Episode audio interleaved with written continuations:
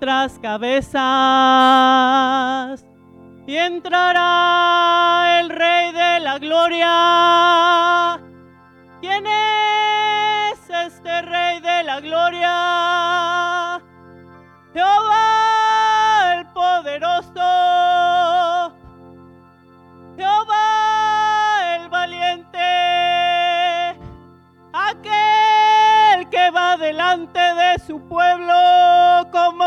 Poderoso gigante.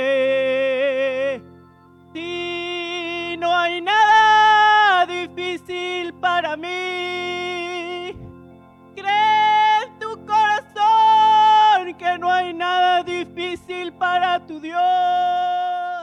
Ese trato por el que estás pasando es amor, amada mía. Esa estrechez es amor de mi parte hacia ti. Solamente soporta, mantente como viendo al invisible porque yo te amo. A los gigantes, eleva tu visión, pues yo he prometido hacer algo de la nada, pues no depende de ti, depende de mí. Aquellos que miraron a Jehová no fueron avergonzados. Confía en que aquel que comenzó la buena obra la terminará. Hoy habrá algo que sea difícil para mí. Yo te hice, te formé y te di vida. Habrá algo que sea difícil para mí. He aquí que en las palmas de mis manos te tengo esculpido. Habrá algo que sea difícil para mí. Yo soy el alfa y la omega, principio y fin, dice el Señor. El que es, el que era y el que ha de venir, el Todopoderoso. Y ciertamente nada es difícil para mí. Si ustedes recuerdan el último pasaje que, compartimos, que tenía que ver con qué pasa si no obedecemos, eh, estaba en el Salmo 81. Y quiero pedirles si podemos ir ahí al Salmo 81 para que comencemos a partir de allí a ver algo que es, por decirlo así, una continuación. Dice el Salmo 81, versículo 11. Y voy a esperar a que todos lleguemos hasta ahí. Porque me interesa que, que veamos con qué corazón Dios le habla a su pueblo. El corazón de Dios se ve aquí, se, se, se percibe claramente. Veamos el verso 11. Pero mi pueblo no oyó mi voz e Israel no me quiso a mí. Los dejé por tanto a la dureza de su corazón. Caminaron, y oigan esto, en sus propios consejos. Vamos a ver eso más adelante. Oh, si me hubiera oído mi pueblo, si en mis caminos hubiera andado Israel. En un momento habría yo derribado a sus enemigos y vuelto mi mano contra sus adversarios. Los que aborrecen a Jehová se le habrían sometido y el tiempo de ellos sería para siempre. Y recuerden esto que, que enfatizábamos. Le sustentaría Dios con lo mejor del trigo y con miel de la peña le saciaría. Ese, hermanos, es el corazón de nuestro Dios para con nosotros. Él desea derramar sobre nosotros lo que Él llama aquí lo mejor del trigo. Llamémoslo de otra forma, derramar sobre nosotros lo mejor de lo mejor en todos los sentidos. El asunto es si nosotros le creemos a Dios. Y si, como escuchábamos en varias de las profecías y de los clamores hoy, si en medio de la prueba O como cantábamos, si en medio del valle nosotros vamos a seguir creyéndole a Dios de que Él quiere darnos lo mejor del trigo. Si vamos a, a creer a su palabra, aunque las circunstancias alrededor nuestro estén diciéndonos, estás sufriendo, te está yendo mal. Pero Dios quiere que lo conozcamos de tal manera que podamos decir, sí, a mi alrededor todo está mal, pero Dios quiere darme lo mejor.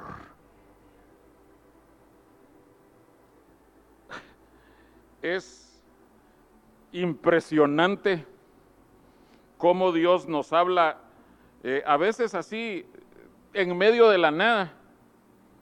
Bueno, eh, eh, una de las, de las ah, bendiciones de leer la palabra es que el Señor nos habla a través de su palabra, pero sin nosotros estar buscando, ay, a ver qué nos va a decir. Pero pasé por este versículo en Efesios 3:20. Y si podemos anotarlo allí. Este pasaje lo hemos escuchado nosotros enseñado y explicado como una de las dos oraciones del apóstol Pablo, en donde él eh, nos explica qué es lo que él ora por nosotros. Él nos dice que Él ora para que el Señor nos dé esto, aquello, lo otro, para que Él abra los ojos de nuestro entendimiento. Esto está en Efesios 1 y la segunda está en Efesios 3. Pero cayeron mis ojos sobre esto que está en el versículo 20.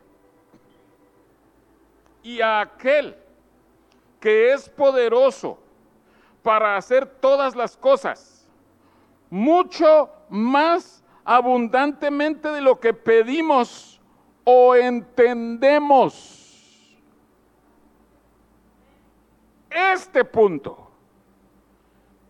Pablo está orando que nosotros podamos recibir de Dios ese concepto de que Dios puede, no puede, Dios obra poderosamente, abundantemente, más allá de lo que nosotros pidamos, y vaya que nosotros podemos pedir, pero Dios puede darnos más de lo que pidamos y más de lo que entendamos. En otras palabras, cuando tú, estábamos cantando al principio del, culto, cuando tú estás en medio del valle, cuando tú vas en ese valle profundo, tú no entiendes. Tú estás todo confundido, preguntándote, Señor, ¿por qué esto? Y el Señor te dice, yo estoy haciendo cosas más allá de lo que tú entiendes. Y nosotros le decimos, sí Señor, está bien. No entiendo, es cierto, no entiendo. Pero sigo contigo, porque tú sigues conmigo. Dios moverá todo. Dios moverá todo, absolutamente todo, para bendecirnos si nosotros obedecemos. Lo que leímos en el Salmo 81. Ese sí es un sí condicional. Y Dios dice, ay, si mi pueblo me hubiera oído, dando a entender si mi pueblo me hubiera obedecido. Y quiero que vayamos y que estudiemos tres capítulos en el libro de Jeremías. No, no, no los vamos a leer todos, todos conocemos estos pasajes. Jeremías 42. Vamos a ver Jeremías 42, 43, 44. Y quiero que leamos algunas porciones allí. y que nos preguntemos a nosotros mismos, ¿será que yo en algún momento he hecho esto? ¿Será que como estos uh, israelitas, estos judíos, actuaron, ¿será que yo actúo así? Jeremías 42, comencemos en el verso 1. Vinieron todos los oficiales de la gente de guerra, y Johanán, hijo de Carea, Jesanías, hijo de Osaías, y todo el pueblo, desde el menor hasta el mayor. Todos estos son cautivos, están en Babilonia, y todos se acercaron a Jeremías. Y dijeron al profeta Jeremías, eh, oigan esto, ¿qué pueblo más espiritual? ¿Qué pueblo más humilde, más sencillo de corazón? Acepta ahora nuestro ruego delante de ti y ruega por nosotros a Jehová tu Dios por todo este resto, pues de muchos hemos quedado unos pocos como nos ven tus ojos. Para que Jehová tu Dios nos enseñe el camino por donde vayamos y lo que hemos de hacer. Les decía ¿Cuántos de nosotros nos hemos acercado así a Dios? Ustedes conocen el pasaje y saben que mi pregunta va más allá. Pero se acercan, piden que Jeremías inquiera con el Señor para que les dé una palabra de Dios. Y ellos se comprometen a que sea lo que sea que Dios hable a través de Jeremías, ellos van a obedecer. Y el profeta Jeremías les dijo, he oído, y he aquí que voy a orar a Jehová vuestro Dios, como habéis dicho, y todo lo que Jehová os respondiere os enseñaré no os reservaré palabra. Y ellos dijeron a Jeremías, Jehová sea entre nosotros testigo de la verdad y de la lealtad, si no hiciéremos conforme a todo aquello para lo cual Jehová tu Dios te enviare a nosotros. Sea bueno, sea malo, a la voz de Jehová nuestro Dios, al cual te enviamos, obedeceremos, para que obedeciendo a la voz de Jehová nuestro Dios nos vaya bien. Admirable, ¿no? Qué, qué bella actitud, podríamos decir. Nosotros hemos llegado así muchas veces delante de Dios. Señor, sea bueno, sea malo que nos digas, nosotros vamos a obedecerte. Nos comprometemos a obedecerte. Cuidado, hermanos. Cuidado con lo que nos comprometemos.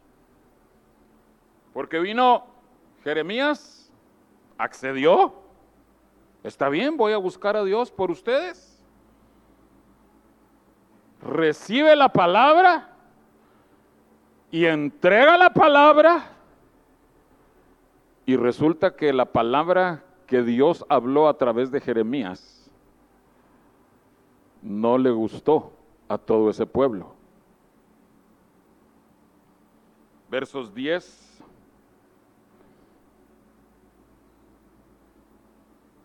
al 12. Si os quedareis quietos en esta tierra, o sea, si se quedaban en Babilonia, si se quedaban en el cautiverio, os edificaré y no os destruiré os plantaré y no os arrancaré, porque estoy arrepentido del mal que os he hecho. No temáis de la presencia del rey de Babilonia, del cual tenéis temor. No temáis de su presencia, ha dicho Jehová, porque con vosotros estoy yo para salvaros y libraros de su mano. Y tendré de vosotros misericordia, y él, Nabucodonosor, tendrá misericordia de vosotros y os hará regresar a vuestra tierra. Por eso a mí me, impactó que el Señor eh, moviera al hermano Eduardo para dirigir la alabanza y que comenzara solo diciendo, va conmigo por los valles, va conmigo por los valles. Porque eso es lo que Dios les estaba diciendo aquí a estos cautivos en Babilonia. Si ustedes se quedan aquí en el cautiverio, en Babilonia, yo voy a estar con ustedes. No se preocupen. Y, una cosa más, yo voy a mover el corazón del rey de Babilonia.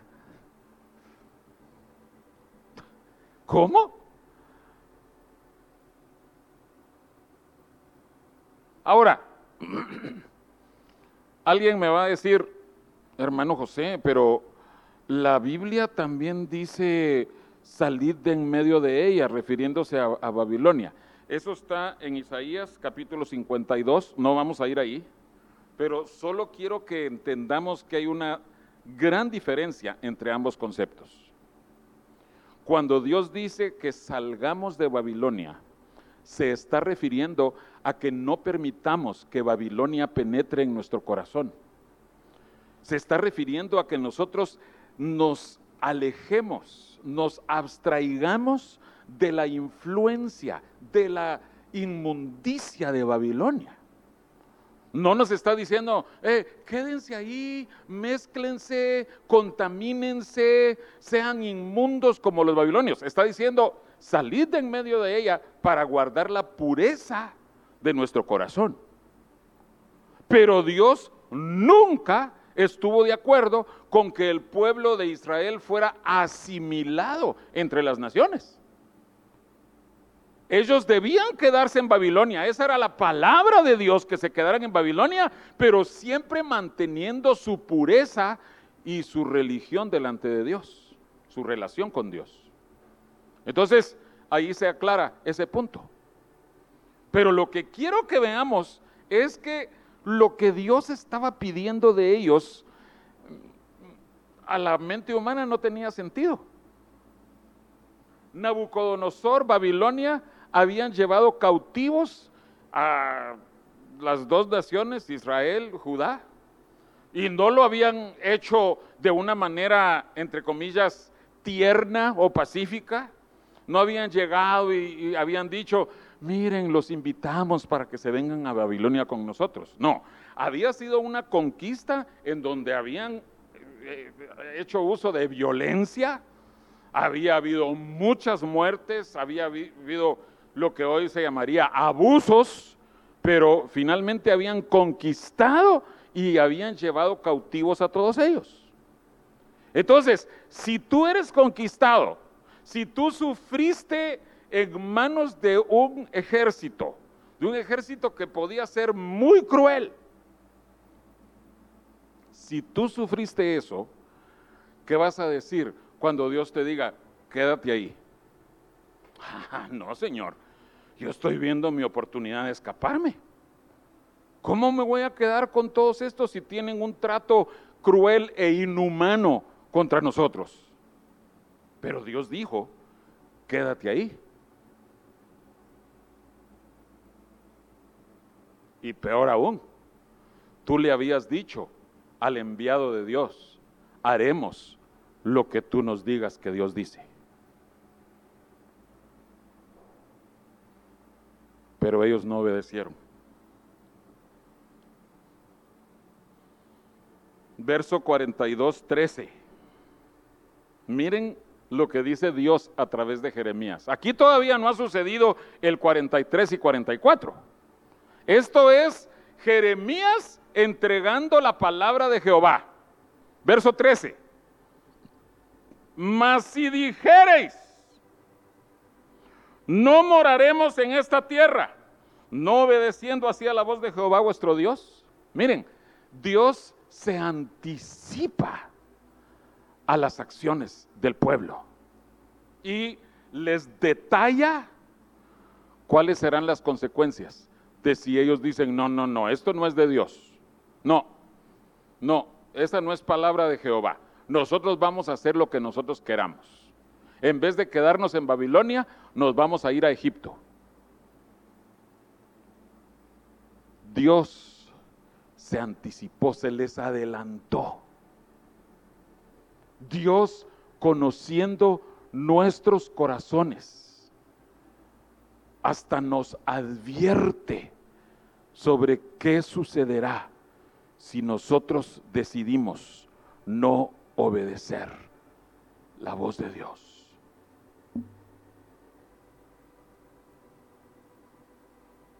Y bueno, sucedió así exactamente como Dios les había advertido. Dios dijo, si dijereis en vuestro corazón, y exactamente así dijeron en su corazón. Exactamente, eso fue lo que escogieron hacer.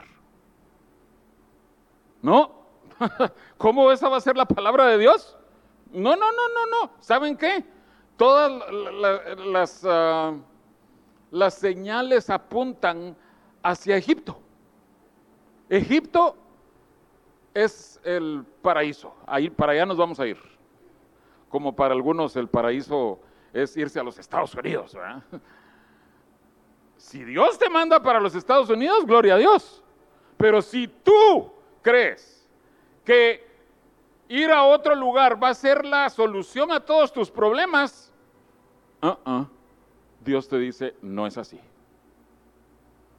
Entonces, fíjense hermanos, el capítulo 43 y el capítulo 44 nos muestran cuál fue la respuesta.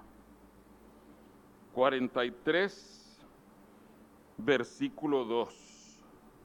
Y de aquí en adelante vamos a ver por qué desobedecemos. Puede haber muchas razones, pero aquí en estos dos capítulos vemos por lo menos cuatro cosas que nos hacen desobedecer a la palabra de Jehová. Capítulo 43, verso 2. Y, no vamos a leer todos los detalles, ustedes lo conocen. Si ustedes quieren formar todo el cuadro, lean más adelante 42, 43, 44. Pero dice Jeremías 43, 2. Dijo Azarías, hijo de Osaías, y Johanán, hijo de Carea, y todos los varones soberbios dijeron a Jeremías, mentira dices. ¿Ah?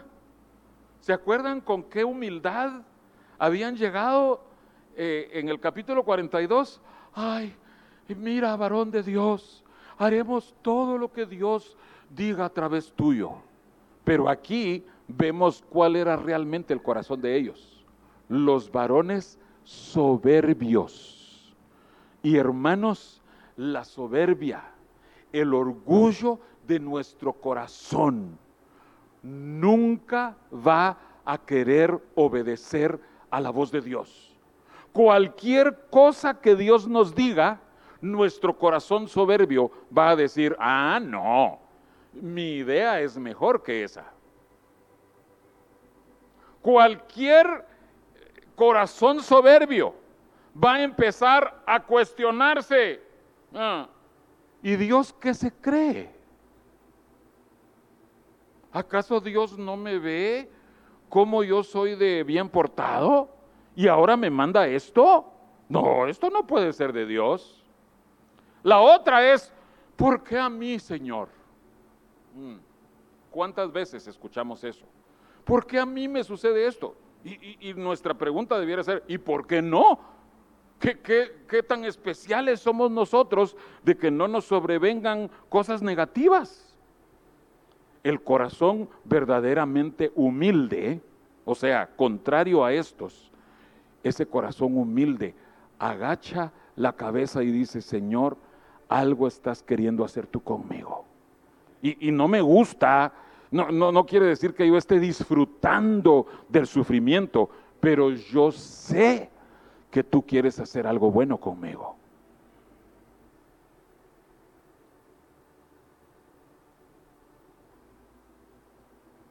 El corazón soberbio cree que nosotros no nos merecemos sufrimiento. El corazón soberbio solo piensa, no, es que eh, yo solo me merezco cosas buenas, prosperidad, abundancia. Y hermano, hermana, si tú conocieras lo que dice el Salmo 81, si tu corazón abrazara eso, si obedeces a Dios, Él te va a dar lo mejor del trigo. Él sí quiere darte abundancia y prosperidad, pero necesitamos obedecer primero. 43, versículo 3. Sino que Baruch, hijo de, Nerías, te incita contra nosotros. Ah, ya encontramos un chivo expiatorio. Ya sabíamos cuando vimos a ese bárbaro Baruch que algo malo se traía entre manos contra nosotros. Así hacemos nosotros también cuando algo malo nos viene. Inmediatamente, hermanos, perdonen que se los diga, no estoy hablando de ustedes, estoy hablando de mí. Inmediatamente empezamos a buscar culpa de quién es que esté pasando tal cosa, que esté pasando aquella otra. Y nosotros en nuestra mente empezamos a bajar libros. Ah, fue este hermanito con su carita así tan tierna, tan sonriente. Fue aquella hermanita, pero yo vi cómo me vio. Hermanos, no es Baruch entre comillas. Dios no necesita que alguien lo incite para que Él envíe a nosotros las pruebas. Dios no necesita que alguien nos esté mal informando. Eh, Dios, ¿ya viste que eh, ese pastor José... No, Dios nos conoce. Él no necesita de reportes de nada, de nadie. Cuando algo nos viene, la reacción de nuestro corazón, y recuerden, yo fui el primero que me puse en este lugar.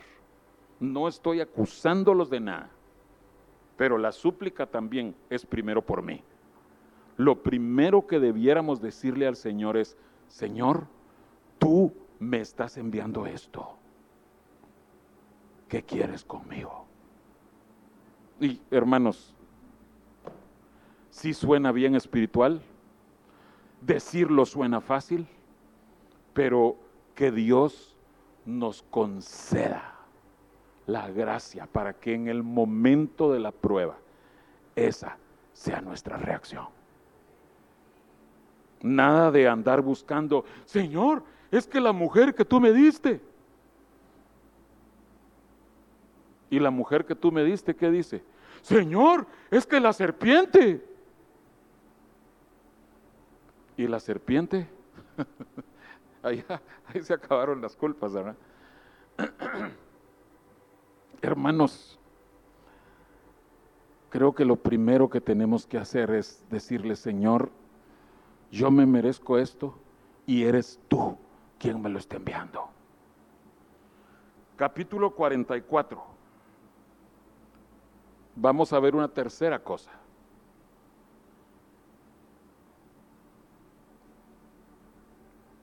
Versículos 15 en adelante.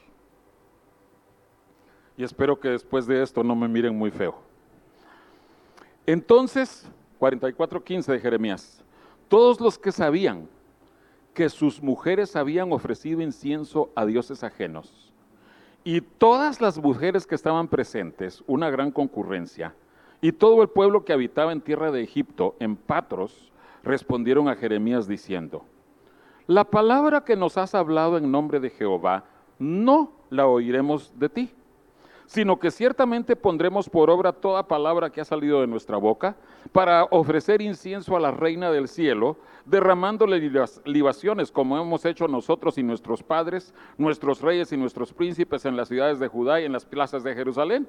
Y tuvimos abundancia de pan y estuvimos alegres y no vimos mal alguno. Mas desde que dejamos de ofrecer incienso a la reina del cielo y de derramarle libaciones, nos falta todo y a espada y de hambre somos consumidos. Y cuando ofrecimos incienso a la reina del cielo y le derramamos libaciones, ¿acaso le hicimos nosotras tortas para tributarle culto y lo derramamos libaciones sin consentimiento de nuestros maridos? El ministerio de la mujer. Ay, hermanas. Fíjense que es interesante y, y, estoy citando lo que alguien me dijo. Raras veces aparece en las escrituras que las mujeres hablen cuando hay hombres y mujeres presentes. Raras veces. Pero esta vez las mujeres hablan. ¿Y qué es lo que dicen? Están diciendo, tú nos estás quitando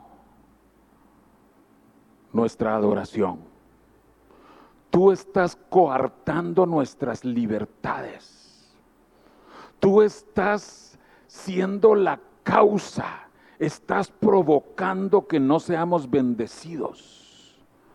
Todo el tiempo que nosotros estábamos ofreciendo sacrificios a dioses ajenos, y, vamos a ver en particular a la reina del cielo, todo ese tiempo nos iba bien.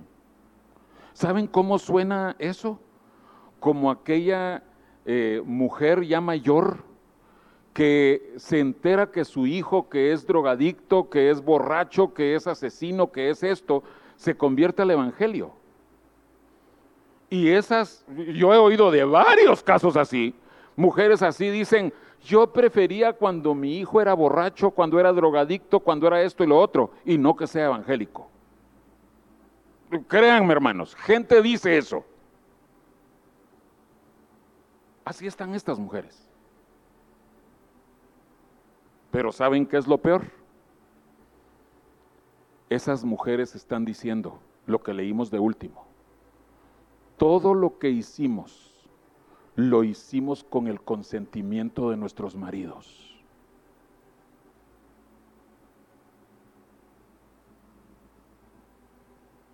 La mujer, hermanos, debe ser un instrumento de bendición para el marido.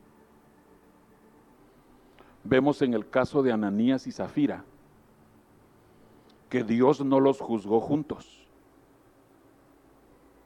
Dios no los juzgó juntos. Dios juzgó primero al culpable, a Ananías, pero le dio la oportunidad a Zafira. Cuando Zafira llegó ante la presencia de Pedro, Pedro le dijo, ustedes vendieron la propiedad en tal cantidad.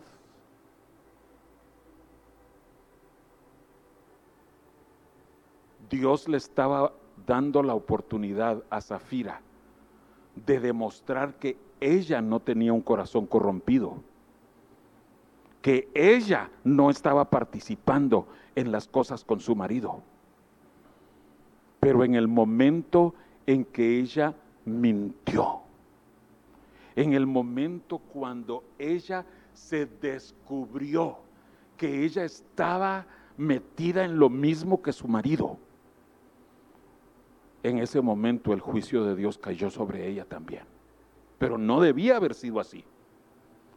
Dios lo que hubiera deseado es que Ananías todo el tiempo, y tenía que agachar la cabeza, sujetarse, pero que todo el tiempo ella se agachara y en su corazón dijera, no Señor, mi marido está actuando mal, pero yo no puedo hacer algo malo. Señor, por favor, guárdame. Señor, por favor, haz lo que tengas que hacer para que yo no tenga parte en esta mentira. Pero ella no lo hizo. Algo así vemos en Jeremías 44. Las mujeres están diciendo lo que había en su corazón, pero los maridos las dejaron que hicieran lo que quisieran. Las mujeres tienen que ser una influencia de bendición en sus hogares, pero los maridos tienen la responsabilidad delante de Dios de ser la cabeza del hogar y de establecer las cosas claramente. Aquí, en este lugar, en esta casa, no vamos a hacer cosas incorrectas. Como decía, pocas veces hablan las mujeres en la Biblia, pero esta vez estas mujeres estaban defendiendo el pecado y sus desviaciones espirituales. Hermanos, en nuestros hogares no va a ser así, por la gracia de Dios. En nuestros hogares tiene que haber mujeres que sean influencias de bendición para su familia, para su marido, para sus hijos. Y tiene que haber hombres que tomen su autoridad en casa y que ellos establezcan lo que Dios quiere que se haga en esa casa. Amén. Algo tímido el amén, pero espero que vuelvan a escuchar esto y que el Señor hable a sus corazones. Por último, cuarto punto. Leíamos en el verso 17 acerca de la reina del cielo. Sacrificios a la reina del cielo.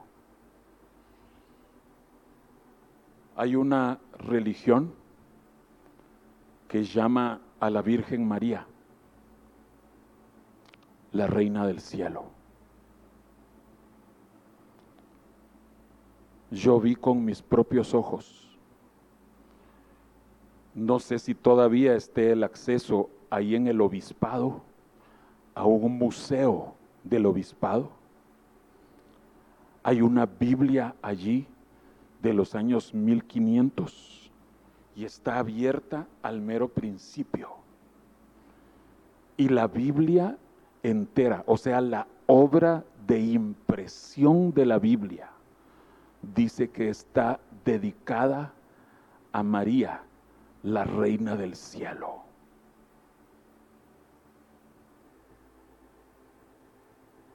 Hermanos, Aquí estamos hablando de 800 años antes de, de Cristo y 2000 años después de Cristo. La adoración a la reina del cielo sigue vigente. ¿Cómo nos afecta eso a nosotros? Yo no estoy diciendo que nos vayamos a ir a otra religión per se, pero sí estoy diciendo que cuando nosotros desobedecemos a Dios, no estamos dispuestos a obedecer a Dios, nosotros vamos a buscar alternativas. Recuérdense, cuando Saúl fue desechado por Dios, cuando Saúl se dio cuenta de que Dios lo había abandonado, acudió a una pitonisa, a una bruja, a una hechicera. Y eso nos muestra que cuando estamos dispuestos a volvernos contra Dios, vamos a buscar alguna alternativa para creernos siempre espirituales. ¿Por qué desobedecemos? ¿Por qué el pueblo en Jeremías 43 y 44 desobedeció? es el mismo corazón de hace 2800 años. Es el mismo corazón. Desobedecemos sea por nuestro orgullo, desobedecemos porque buscamos culpar a otros de nuestro infortunio. Desobedecemos porque no tenemos en orden la autoridad en nuestro hogar. Y desobedecemos porque estamos buscando alguna alternativa a la autoridad de Dios en nuestra vida. Dios, ten misericordia de nosotros.